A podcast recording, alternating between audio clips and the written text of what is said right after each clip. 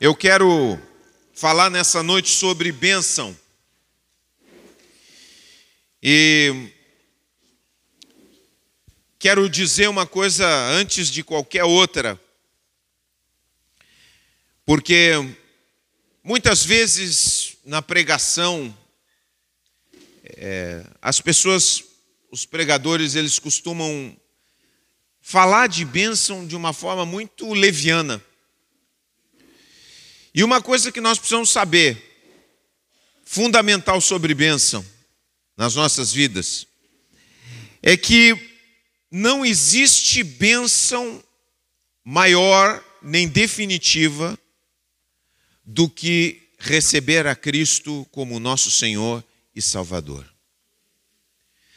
Tudo aquilo, todas as benesses, todas as coisas boas que nós podemos receber na nossa vida, como fruto de oração, de fé, elas se perdem no tempo se a nossa vida não estiver entregue, se nós não formos filhos de Deus, se nós não formos discípulos de Jesus, se nós não entregarmos a nossa vida para Jesus. Nós podemos receber coisas maravilhosas, podemos ter momentos maravilhosos, mas tudo acabará em morte. Agora, uma vez que estamos em Cristo, a despeito de todas as situações, todos os problemas, todas as dificuldades que enfrentamos, tudo acabará bem. Em Cristo Jesus, tudo acabará bem. Por isso eu quero incentivar você que está aqui, olhar para o seu coração, sua vida, Será que eu já entreguei minha vida para Jesus realmente? Será que a minha vida pertence a Jesus? E a gente precisa ter essa convicção no coração, a gente não pode ter nenhuma dúvida, porque essa é a decisão mais importante que nós podemos falar e tomar na nossa vida. Porque nós entramos em um outro plano de vida, nós entramos em um outro estado, em um estado de bênção. Sou abençoado por Deus. Uma vez que abraço e creio na obra que Jesus Cristo fez por mim na cruz, de me trazer salvação, de me reconciliar com Deus, de se aproximar de mim. E eu digo, Senhor, eu quero, eu creio na tua obra, eu recebo essa oferta de mudança de vida. Uma vez que eu faço isso, eu entro em outro plano de vida. Isso a gente precisa entender. Entramos em um plano de bênção. A pergunta que eu faço para você: você está nesse plano? Você recebeu? Você creu? Então, se cremos, então nós entramos nesse estado de bênção. E Deus nos liberta e nos traz a uma terra prometida começamos a possuir uma terra prometida, é claro que não chegamos ainda. E aí é o que eu quero que a gente entenda hoje.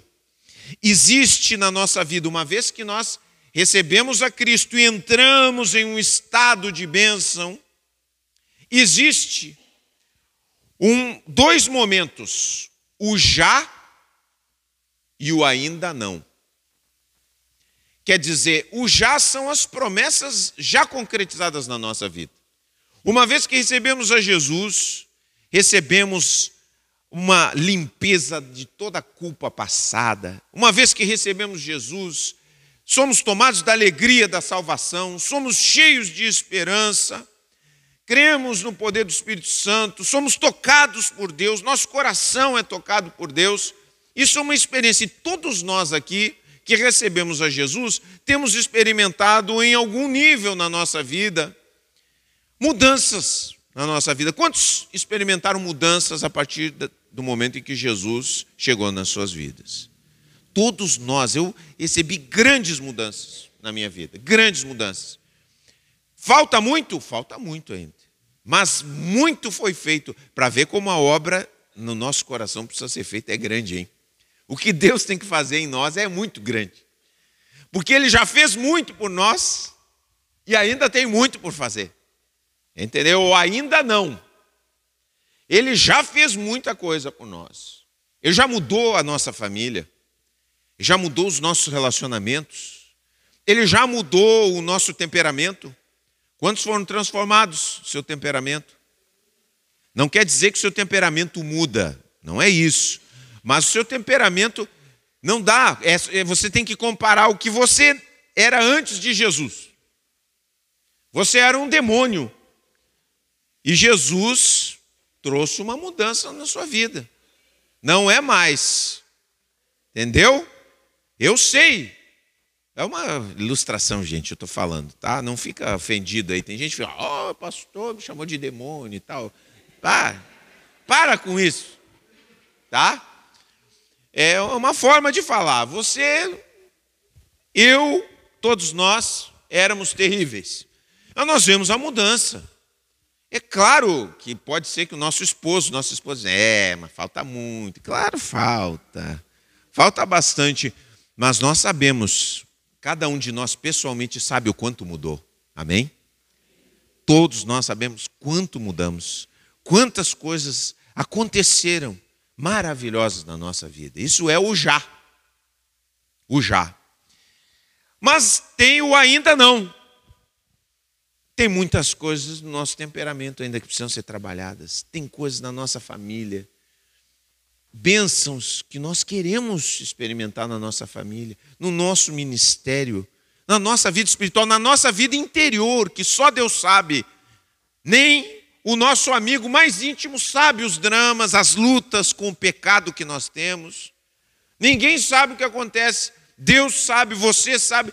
São essas coisas que você desejaria que elas fossem transformadas e tantas outras que você, ah, como eu gostaria de mudar. Tem coisas que você gostaria de mudar na sua família? Fala aí. Tem coisas? Quantos tem coisas que você gostaria de mudar na sua família? Como nós gostaríamos? Porque a gente sabe o que pode. A gente olha e diz, ah, poderia, né? Então esse é o ainda não. E é disso que eu quero falar nessa noite.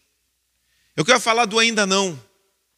Eu quero falar da gente que já está na bênção, Jesus nos libertou e nós estamos tomando posse da terra e nós queremos ser mais abençoados ainda. E nós precisamos cooperar com Deus. Aí é um trabalho de cooperação. Cristo já nos libertou, mas ele nos diz agora que ele nos libertou, porque nenhum de nós pode ser liberto. Presta bem atenção, essa é uma mensagem muito fundamental da Bíblia. Ninguém pode passar sem entender isso. Eu vou falar isso sempre que eu puder. Ninguém pode pensar que é liberto por causa das boas obras que faz. Ah, eu venho na igreja, então por isso eu vou ser salvo. Ah, eu fiz caridade com o meu vizinho, por isso Deus vai lembrar de mim com bondade. Não. Não é por boas obras, porque as nossas obras não conseguem comprar o tamanho da nossa salvação. Porque o tamanho do buraco onde nós estamos como humanidade é tão grande que nenhuma boa obra que nós façamos pode comprar isso. Isso é um presente de Deus. É um carinho de Deus. É Deus que chega, é Deus que paga o preço. Deus pagou o preço.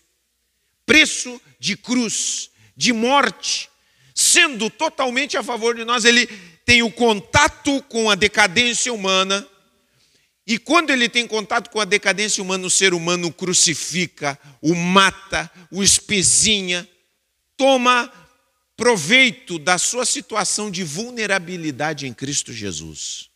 Mas não é que Deus estava vulnerável, mas Deus se fez vulnerável. Por quê? Porque Ele queria alcançar cada um de nós.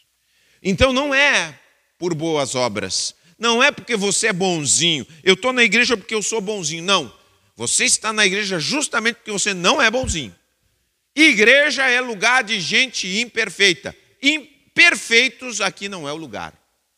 Perfeitos estão cegos. Perfeitos não estão entendendo o Evangelho. Quem entendeu o Evangelho sabe: eu sou pecador. Eu preciso de Jesus. Eu preciso desse perdão. Eu sei que preciso ser transformado. Mas eu não sou transformado porque eu vou fazer uma boa obra, não. É porque eu estou num estado de bênção agora.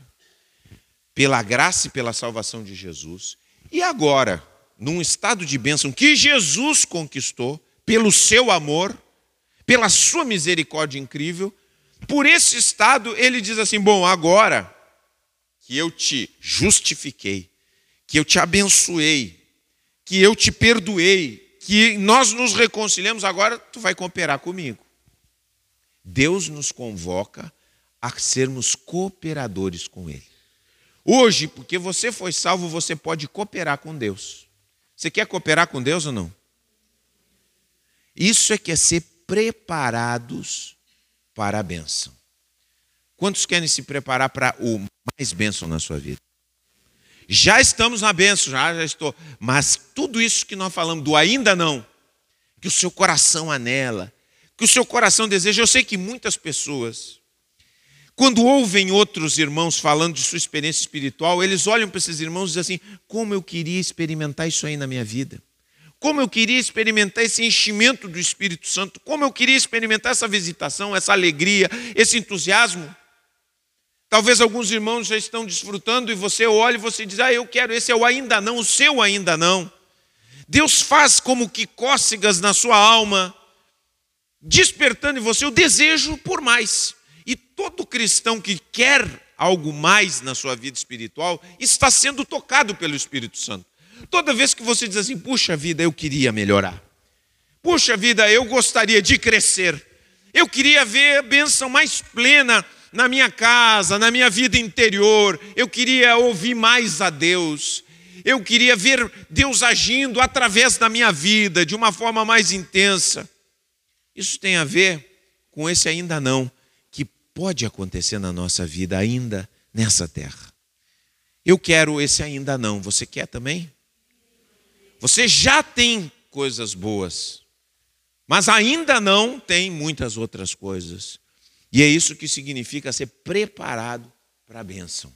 Eu quero que você leia comigo. Eu vou ler um, um texto, um texto bíblico, que fala de três reis que partiram para uma guerra. Essa, esse texto ele é como se fosse uma, uma analogia daquilo que eu estou querendo dizer.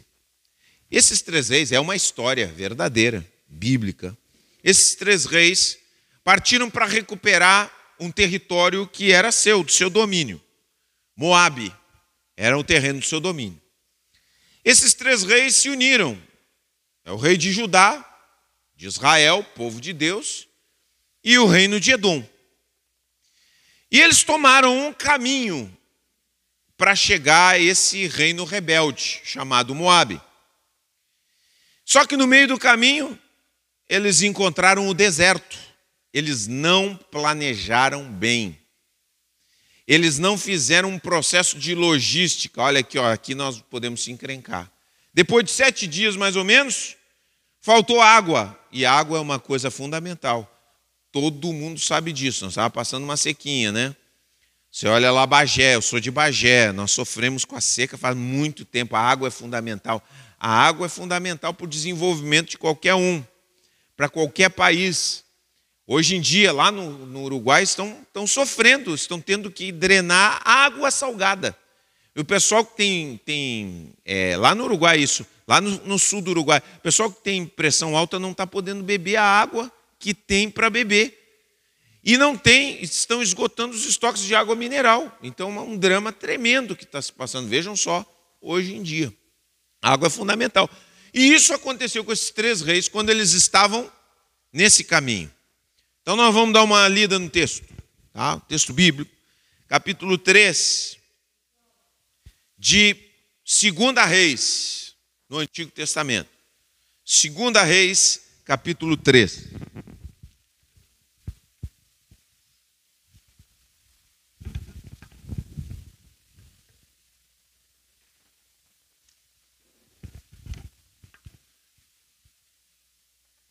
Segunda Reis, capítulo 3,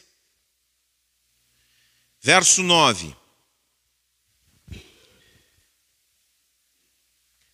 Eu vou ler até a história é mais comprida, eles, né? Mas eu vou ler o processo esse até o, o momento da benção, para que a gente aprenda um pouquinho. Tá? É, então o rei de Israel partiu com os reis de Judá e de Edom. Então eram três reis. Acharam aí? 2 Reis, capítulo 3, verso 9. Então o rei de Israel partiu com os reis de Judá e de Edom. Depois de uma marcha de sete dias, já havia acabado a água para os homens e para os animais.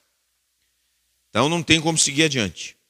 Exclamou então o rei de Israel: E agora, será que o Senhor ajuntou a nós os três reis para nos entregar nas mãos de Moabe?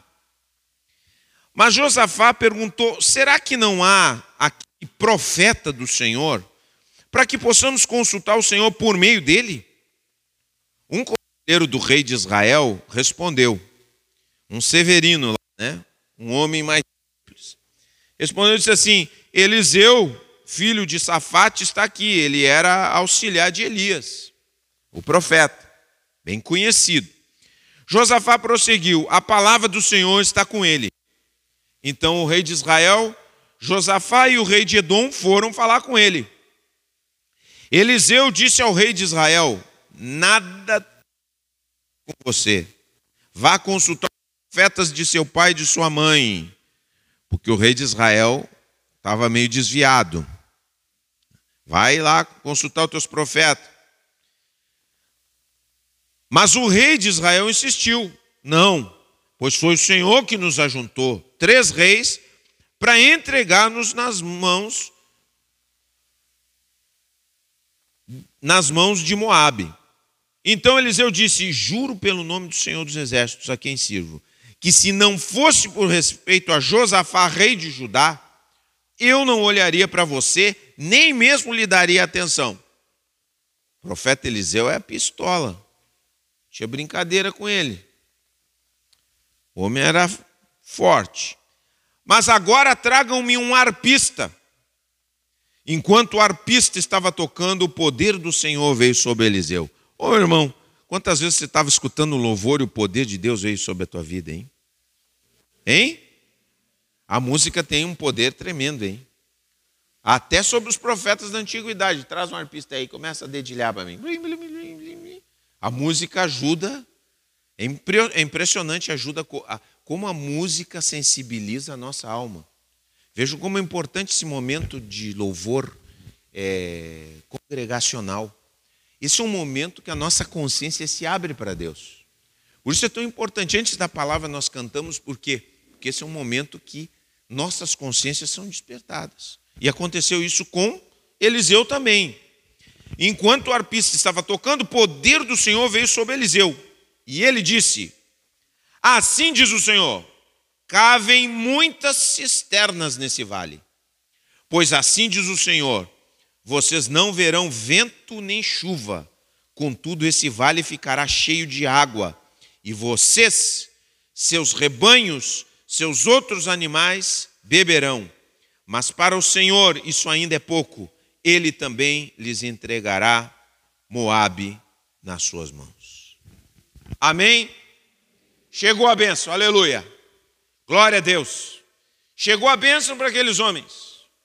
Agora, nós também queremos uma bênção assim. Uma bênção extraordinária na nossa vida. Algo que vá para além do imaginado, algo que possa satisfazer o nosso coração e todas as nossas necessidades. O ainda não que a gente almeja nela dentro do nosso coração e que foi Deus que plantou dentro de nós. Precisamos nos preparar para receber essa benção. O que fizeram aqueles três reis? E eu quero compartilhar hoje com vocês algo que nós precisamos fazer como igreja. E eu quero que vocês não, não fiquem pensando só individualmente, nós temos que pensar individualmente e, e, e coletivamente. Amém? porque nós somos um corpo. Às vezes o povo de Deus você pensa só para você. Ah, eu quero bênção para mim. Para um pouquinho. A bênção que Deus quer trazer é uma bênção que atinge você pessoalmente, mas atinge você também coletivamente, aqueles que estão na sua volta também. Amém? Nós temos que ter essa, entendeu? Quando todos são abençoados, nós precisamos também estar tá nessa. Bom, primeira coisa que nós vemos aqui que esses homens fizeram, O que esses homens fizeram para preparar para a bênção começar nas suas vidas? A primeira é uma busca precisa, uma busca exata. Quando eles tiveram aquele momento difícil, aquele momento difícil, o que, que aconteceu? Um dos reis disse assim: Ah, meu Deus, olha só, um, um dos reis, acho que foi o rei de Israel. Ah, meu Deus, foi o rei de Israel. Ah, será que Deus nos trouxe aqui para a gente morrer no meio do deserto? Nós muitas vezes na nossa vida, quando estamos aí no meio da dificuldade, dos anelos, das buscas, das dificuldades que bloqueiam, parece que as coisas não estão acontecendo na nossa vida, a gente não está se sentindo abençoado, parece que está tudo assim, ó, aquela nuvem de relâmpagos e trovões e dificuldades, e parece que vai, vai, vai, e a gente fica. Primeira tendência que nós temos na nossa vida é dizer assim: ai Deus, que isso? Por que, que tu está permitindo isso na minha vida? O que que está. Por que, que tu está fazendo que isso aconteça? Tu vai me deixar aqui desse jeito? Nós passamos duas semanas aqui com a, com a Cláudia, eu também, né? Eu fiquei dois dias, mas a Cláudia, a, a Cláudia levantava um pouquinho e caía de novo. Levantava um pouquinho e caía de novo. As gurias estavam até assustadas, mandando é, mensagem no WhatsApp, lá estavam apavoradas. E nós orávamos, a igreja estava orando. E a gente orando, e Senhor, o que está acontecendo aqui? E aí Deus deu uma direção. Deus deu uma direção para nós orarmos porque havia alguma trama do inimigo contra a nossa família ali. A gente sentiu isso espiritualmente e começamos a orar, começamos a repreender. E graças a Deus, saímos desse momento, um momento que parecia que não ia acabar. A gente foi três vezes no médico, três vezes consultar, porque voltava e aquilo não tomava os medicamentos, não melhorava, voltava, vinha de novo e aquilo não ia nunca embora. Ela já não estava conseguindo se alimentar direito. E vocês sabem como é que é isso. Quando a gente passa as necessidades, muitas pessoas ficam, ah, pois é, né? É, Deus, por que, que tu está permitindo isso? O, o, o, rei de Israel estava preocupado lá, mas Josafá disse assim: não, para um pouquinho. Não tem profeta por aqui? Não tem profeta? Tem profeta. Tem alguém aqui que tem uma palavra de Deus. Meu irmão, escuta só, nós temos que fazer, para nós nos prepararmos para a bênção de Deus na nossa vida, nós temos que fazer uma busca precisa. Uma pergunta exata, uma pergunta correta, para termos a resposta correta. Será que tem uma palavra de Deus para mim a respeito disso? Será que Deus tem algo para me dizer? O que que faz o crente? Eu tenho visto aqui nessa igreja. O que que faz o crente? Vira a cabeça para um lado e diz assim: Eu quero fazer isso aqui. Eu tenho testemunhado isso aqui. Muitos, não, eu quero fazer isso aqui. Eu acho que o bom é isso aqui. Não ora. Não fala com os irmãos que acompanham espiritualmente. Não pergunta, toma aquilo como decisão, aquilo que enxerga a ponta do nariz está apontando. É isso aqui. Olha só. Meus irmãos, nós temos que aprender a fazer como esses três reis. Eram três reis e não foram presunçosos. Aceitaram, não. Vamos perguntar o que Deus tem para nos dizer. Eu não estou querendo dizer, meu irmão, presta bem atenção, ser, não podemos entender essa palavra infantilmente. Porque tem pessoas que dizem assim, tem pessoas que tomam infantilmente, acham que Deus vai. Né, que, que eu como? Será que eu como um bolo de chocolate? Ou será que eu como um bolo de laranja? Ô oh, Senhor, me dirige, que bolo que eu como? Não é isso.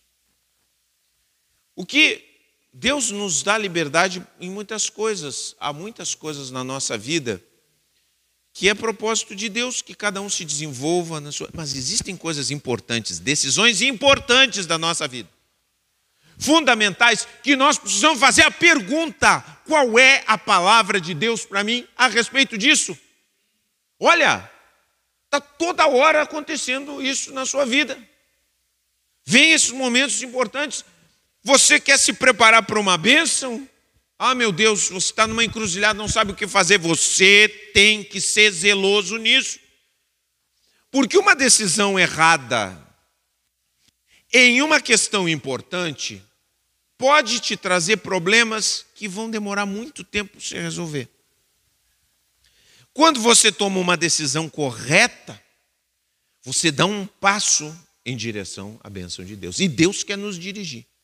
Deus quer nos dirigir. Então nós precisamos fazer, buscar como o que a palavra de Deus, ah, o que Deus me fala sobre isso, o que Deus fala. Às vezes você tem um problema na sua família, um problema difícil. Você sai para fazer o que dá na sua telha. Se enlouquece, a pessoa tem um problema, porque problemas na família, eles mexem com o nosso coração, mexem com a nossa, nossa emoção. A pessoa sai porta fora. Ah, meu Deus do céu, o que vai acontecer agora? Ô, oh, glória. E vai derrubando tudo. Assim mesmo. Escorrega, briga, grita os quatro ventos, escuta só, para, calma. Sossega tua alma, freia. E diz: O que o Senhor tem para me dizer a respeito disso? Olha, gente, isso muda uma situação. Muda uma situação. Cara diz, não, procura alguém, procura alguém abençoado também. Pessoa sábia. Não, não sai como louco e vai procurar a vizinha fofoqueira do lado. Ai, não sabe o que me aconteceu. A vizinha fofoqueira, ai meu Deus do céu, não pode, não aceita isso. Te diz qualquer coisa, você sai enlouquecido. Ou oh, para um pouquinho. Calma. Vai perguntar para um abençoado. O que tu acha disso aqui? O que tu acha dessa decisão? Eu pergunto para você. Pensa na última decisão importante que você tomou. Você perguntou para alguém? Você perguntou para o Senhor? Você pediu conselho? Realmente? Pergunto para você. Você fez isso? Você orou, você não foi estabanado? Porque a gente precisa ter essa atitude, porque essa atitude prepara a gente para a bênção. Os três reis pararam lá e olha que eles tomaram o tirambaço do, do Eliseu. Diz, olha, vou te dizer uma coisa. Imagina Eliseu apontando, porque Eliseu era atrevido mesmo. Era um homem de Deus. Mas, olha, vou te dizer, hein, se não é pelo rei de Judá que eu nem conversava contigo. Mas traga um arpista aí. Então aquele homem começou a sentir presença de Deus na sua vida e trouxe a palavra que eles precisavam. Se não tivesse aquela palavra, aqueles homens tinham morrido de sede, eles e os seus animais, e tinham perdido a guerra. Quer dizer, tem derrotas na nossa vida que acontecem mesmo que estejamos em um estado de bênção, que não precisavam acontecer, mas acontece porque nós não temos orientação de Deus. Quem não tem orientação de Deus nessa vida está em perigo. Nós precisamos. Olha, gente, a vida é muito complexa. A vida ela é cheia de armadilhas.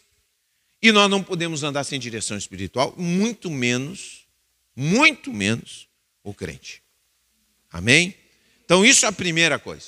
A primeira coisa. A segunda coisa que nós vemos aqui no texto e que é muito interessante. Eliseu diz para eles fazerem o que, gente? Cavar. Cavar. Escuta, não tem nada de água aí. Vocês não estão vendo nada. Começa a cavar, cava, cava. Vocês imaginam aquela gente toda descendo dos cavalos, pegando o que tinha pra, pra, pela frente. O profeta disse que é para cavar.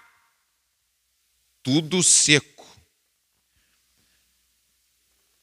Olha para o céu, nenhuma nuvem ardendo de calor. Chegou lá em Bagé o profeta Eliseu. Cava, cava. Cava que vai cair água aqui. E vai ser muito, e não vai descer de cima ainda. Vai alguma coisa vai acontecer aqui que vai encher d'água. Algo extraordinário, algo da mão de Deus. Podem cavar. Aqueles homens descem dos cavalos e começam a cavar. Tchá, tchá, tchá. Enlouquecido. Talvez alguns pensem, alguns, ah, que loucura isso aqui. Que loucura. Queridos, nós precisamos ter uma fé atuante. A fé do Evangelho é uma fé atuante. A fé sem obras é? O que, que diz a Bíblia? A fé sem obras é? Morta, não existe. Fé e ação estão totalmente ligados. Então, muitas vezes, eu quero dizer para você, pra, tem coisas na nossa vida que nós fazemos, como eles fizeram, cavar, que nós fazemos sem impulso, sem entender muito por que estamos fazendo, sem muita vontade de fazer, mas fazemos. Quantas vezes nós vamos para o culto? Não tem vontade de ir no culto. Eu quero dizer para você, meu irmão. Eu vejo que existem pessoas que não têm zelo. Nós temos esse encontro aqui, é um encontro fundamental para nós. É uma vez por semana que nós temos. Nós não temos muitas reuniões. Nós temos duas reuniões na semana. E tem pessoas que, ah, uma semana vão, outra. Ele faz o, o, o 01, 01, 01. Ah, hoje é o 1, vou na igreja. Zero, não, hoje não é dia de ir na igreja. E aí ficam. Meu irmão, nós precisamos aprender que a fé precisa ser atuante. A fé precisa ser engajada. Nós que somos gente, nós que somos servos de Jesus, nós precisamos estar engajados com a nossa fé. Nós precisamos estar envolvidos com a palavra. Nós precisamos estar envolvidos com o fogo que existe no meio do povo de Deus. Sozinhos nós não podemos, nós precisamos cavar. A fé, ela atua. Então quer dizer, quando eu venho para a igreja, não é suficiente só vir para a igreja, mas quando eu venho para a igreja e coloco minha fé e digo, Senhor, eu quero ouvir tua palavra, eu quero ser edificado, eu quero ser fortalecido, eu quero ser tocado pelo teu espírito, eu estou cavando para quando a água vir, essa água ser assambarcada por aquilo que nós estamos preparando. Então tem pessoas que não cavam. Não cavam. Então, às vezes a benção está chegando para outras pessoas e para elas parece que não está chegando porque elas não cavam elas não fazem as coisas que Deus lhes proporciona. Então, às vezes, você tem uma reunião de casais, ou vamos fazer uma reunião de casais, vamos fazer um, um retiro de casais. Vamos fazer um retiro de casais, amém? Ô irmão, você tem problema em casa. Ah, eu não vou porque eu estou de mal com a minha esposa. A minha esposa já também não sei. Então o que? Nós não vamos para, uma, para, um, para um retiro de casais para a gente dar show para os outros, se dar beijo, não sei o quê, mostrar para os outros que o nosso casamento é uma maravilha. Nós vamos para cavar. Amém? Para ver se entra uma aguinha ali, para ver a bênção acontecer.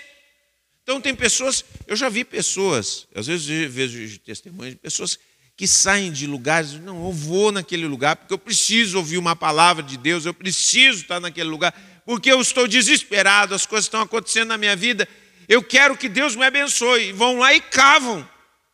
E as coisas acontecem. Porque são pessoas que têm uma fé atuante, não é uma fé passiva. Entendeu?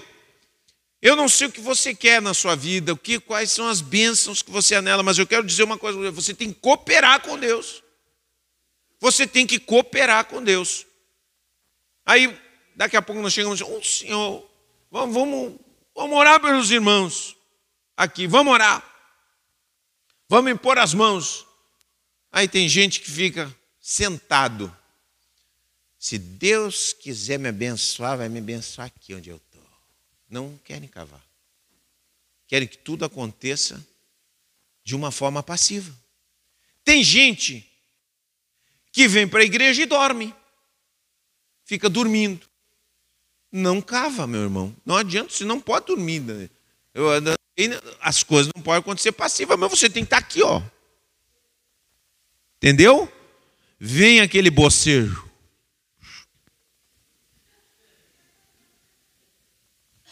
Guarda para você. Eu não sou torrino para ver sua garganta. Mas tem pessoas que não cavam. Em todos os momentos da vida espiritual, elas estão passivas. Tudo elas estão passivas. O que você vem para orar, bota para orar. Fecha esses olhos, abre essa boca, fala alguma coisa. Ah, eu não sei falar, Senhor, tem misericórdia de mim. Pelo menos isso que saia. Amém? Dá para dizer ou não? É isso aí, dá é fácil. Não tem. Então a fé precisa ser atuante. Orou, ora com gana, cava. Ouviu a palavra? Ouve cavando. Entendeu? Procura entender. Tem uma oportunidade de crescimento espiritual na igreja, cava. Ah, pois é. Esse dia do curso. Pois esse dia do curso, não sei. Não sei se eu vou estar bem.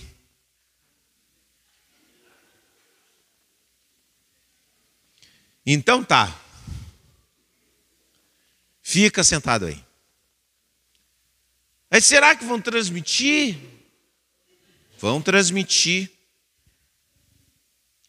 Ah, que a minha internet não está boa. Eu não sei se vai estar tá boa a minha internet no dia. Ah, irmão, nós temos que cavar. Tem que cavar.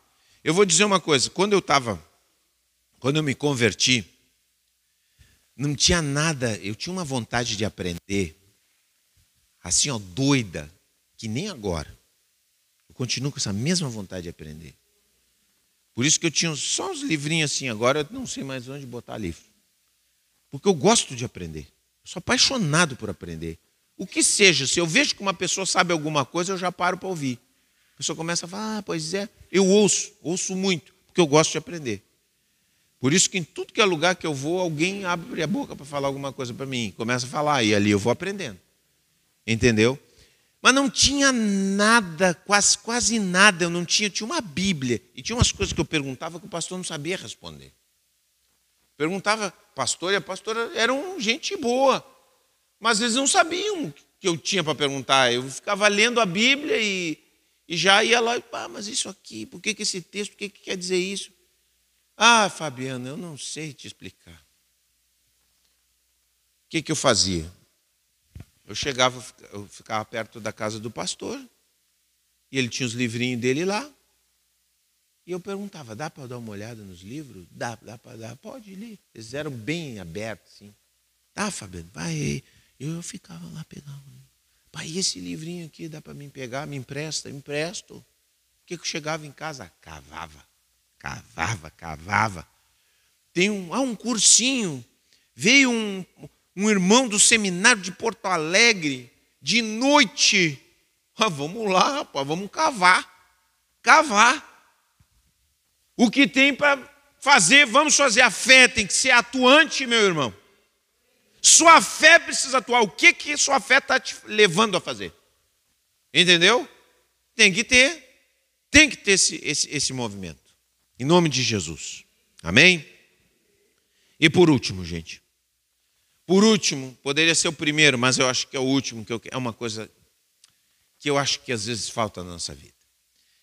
Terceira coisa que aconteceu com esses homens aí: entrar em acordo entrar em acordo. Você já viu reunião de condomínio? É o inferno, né? Quem é que já foi a reunião de condomínio? É o inferno ou não é o inferno? Sabe por que, que ele é o inferno? Ninguém quer concordar. Na verdade, ninguém quer concordar. Porque se eu quiser ter uma diferença com alguém, se eu for, desculpa a expressão, eu for de beiço virado, de bofe azedo, de má vontade num lugar. Você já viu pessoa que chega de má vontade no lugar? Já revirando os olhos? Ah, chega no lugar, né? Oi, boa tarde, bom dia. Às vezes é você que é assim. Você ri, você muitas vezes chega de má vontade nos lugares. Você não quer entrar em acordo. Não. Não gostei. Não me agradou. Só que tem pessoas que não é de vez em quando, elas nunca estão se agradando com nada. Só que entrar em acordo é fundamental para qualquer lugar, qualquer igreja, qualquer grupo familiar, qualquer família, qualquer serviço. Se você vê que uma pessoa não quer entrar em acordo, então não trabalha com essa pessoa.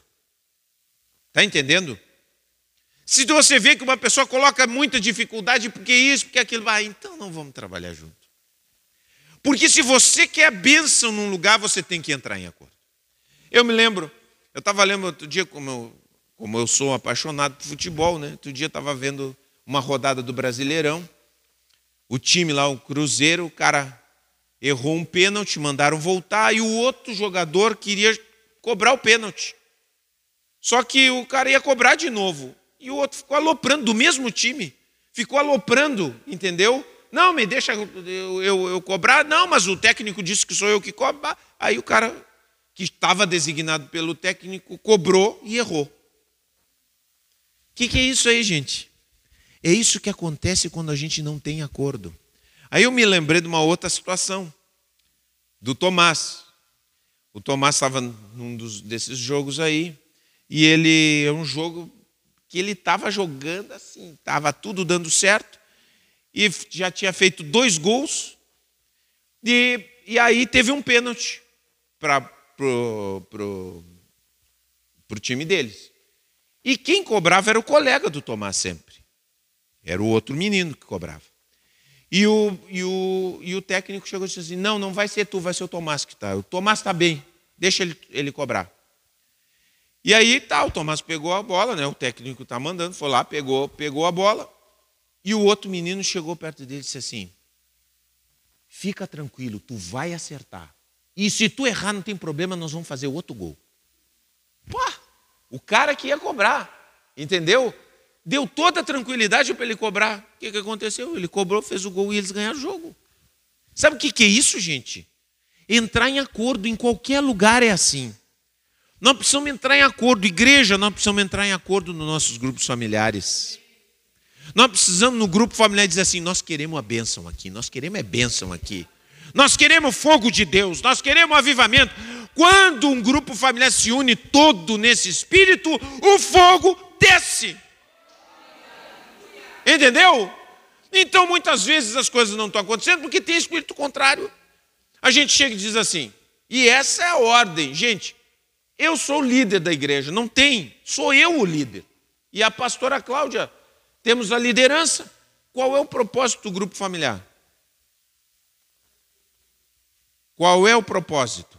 Crescer e multiplicar. Aí você vai para o grupo e diz assim: Eu não quero que o grupo multiplique.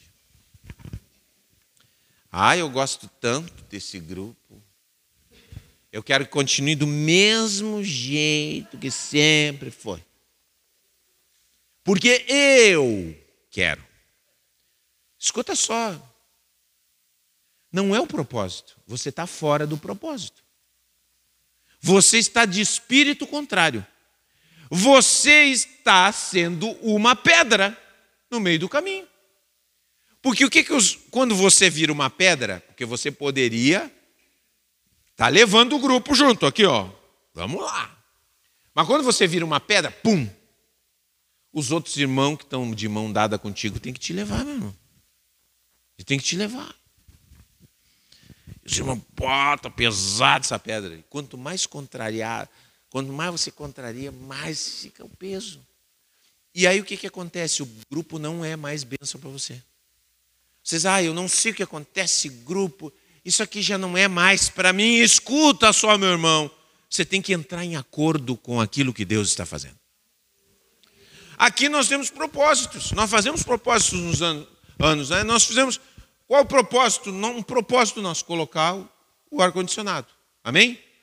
Você está nesse propósito, meu irmão? Fizemos o propósito também. Cada membro, cada membro batizado, um contribuinte fiel. Você está entrando nesse propósito, meu irmão? Vamos entrar todos no mesmo propósito, porque quando entramos no, mesmo propósito, nós estamos nos preparando para grandes bênçãos.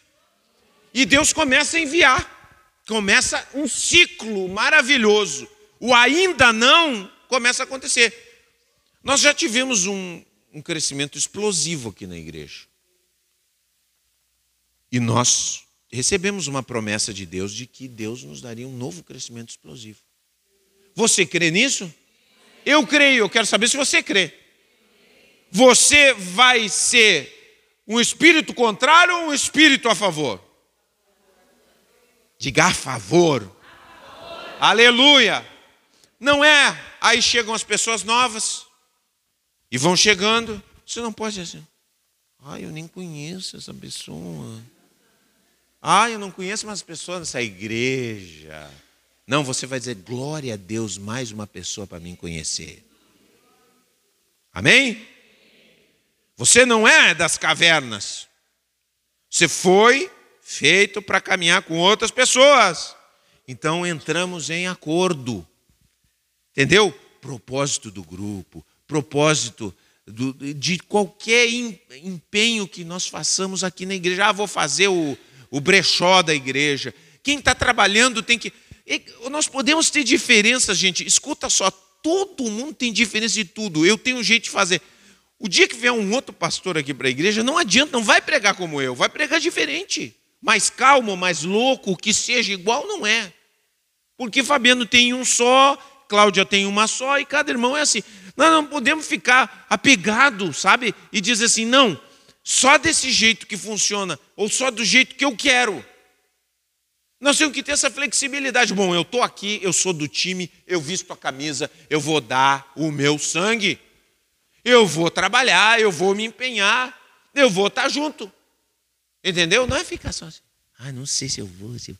Fica, sabe, pessoas que não. Não, vamos lá. Vamos, gente, nós estamos no mesmo time.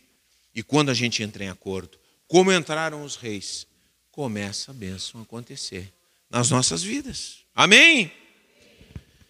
Gente, eu vejo tanta coisa acontecendo. Eu vejo que, por exemplo, famílias são destruídas porque não entram em acordo. Você com seu esposo, sua esposa. Você tem que entrar em acordo com seu marido. Não adianta, chega uma hora que tem que ceder. Não adianta ficar querendo disputar, eu sou mais forte. Que besteira é essa? Eu sou mais forte. Para, custa alguma coisa ceder? Custa alguma coisa, meu irmão, ceder? É só o orgulho. Às vezes é só o orgulho da gente querer fazer o que a gente quer. Ah, não, mas eu ganhei. Olha, a maioria das brigas dentro da família é do eu ganhei. O que eu queria foi feito. A cor que eu disse que ia para fazer era cor.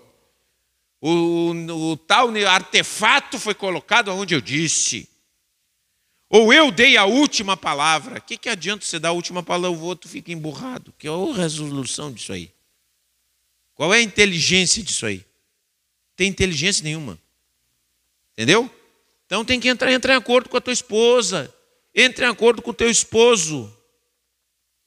Os irmãos dentro do quarto dividem um quarto, entre um acordo, pelo amor de Deus.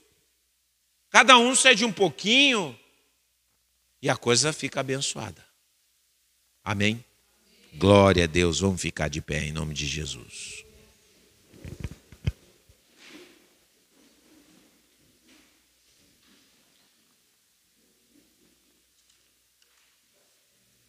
Às vezes, os nossos filhos têm problemas também, que nós não entramos em acordo. Fica o, o pai puxa para um lado e a mãe puxa para o outro. Um diz uma coisa, outro diz outra. Se entrasse em acordo, o filho também se encaixaria, andaria melhor. Então, como é importante essas coisas. Irmãos, não sei quantos de vocês, se o Espírito falou com vocês, nós queremos orar por vocês. Nós queremos orar para que Deus realmente derrame bênção na vida de vocês. Agora, nós vamos orar por quem está disposto a obedecer. Você está disposto a entrar em acordo? Quantos estão dispostos a entrar em acordo para serem abençoados? Glória a Deus. Graças a Deus. Quantos estão dispostos a ter uma fé atuante? Atuante. Quantos estão dispostos a buscar onde tem que buscar? Então nós queremos orar por você. Você que quer. Então por você nós vamos orar.